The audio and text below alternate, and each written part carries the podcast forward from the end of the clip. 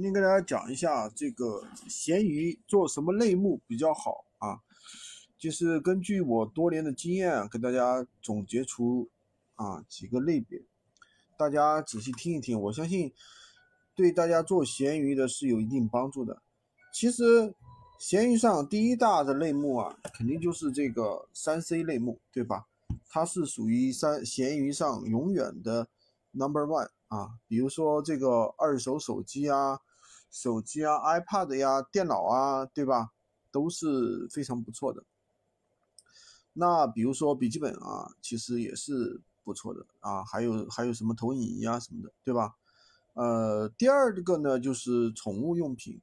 宠物用品其实里面东西很多啊，而且它是一个可以长期做的一个类目。呃，它是可以长，为什么可以长期做的呢？因为它属于消耗品，比如说狗粮、猫粮，对吧？如果你是一个良心卖家的话，价格又不高，质量也还可以，对吧？那确实是可以长期复购的。那么另外一个呢，就是手办。手办的话，其实一个比较很好玩的，有些那个像我们有些学员一天卖几千块钱，对吧？这个非常不错的。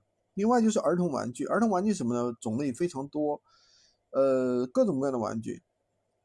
但是千万不要做低价的，因为，呃，给小孩子买的东西嘛，它不是说越便宜越好，它肯定是要卫生安全，对吧？因为小孩子他可能会去掰这个玩具，他也有可能会咬，对吧？如果是有异味的话，他可能拿到了之后他直接就退了，所以说这个是它的一个特点。另外的话还有还有什么？还有一些居家居家用品，对吧？日常生活用品这很多了。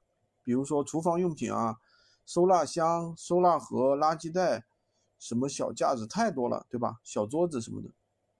那另外呢，还有小家电，对吧？小家电很多了，电饭煲啊，这个小的热水壶啊、热水器啊，太多了。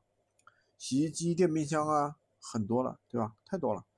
那还有厨房、厨房用品，对吧？各种各样的地垫儿，是吧？东西太多。所以说，居家用品也是比较容易打造爆款的，啊，还有什么拖鞋啊、雨伞呀，太多了。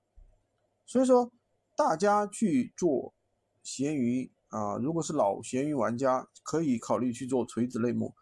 但是垂直类目不是说你只能卖一个产品或者是一种产品，它是一个类目。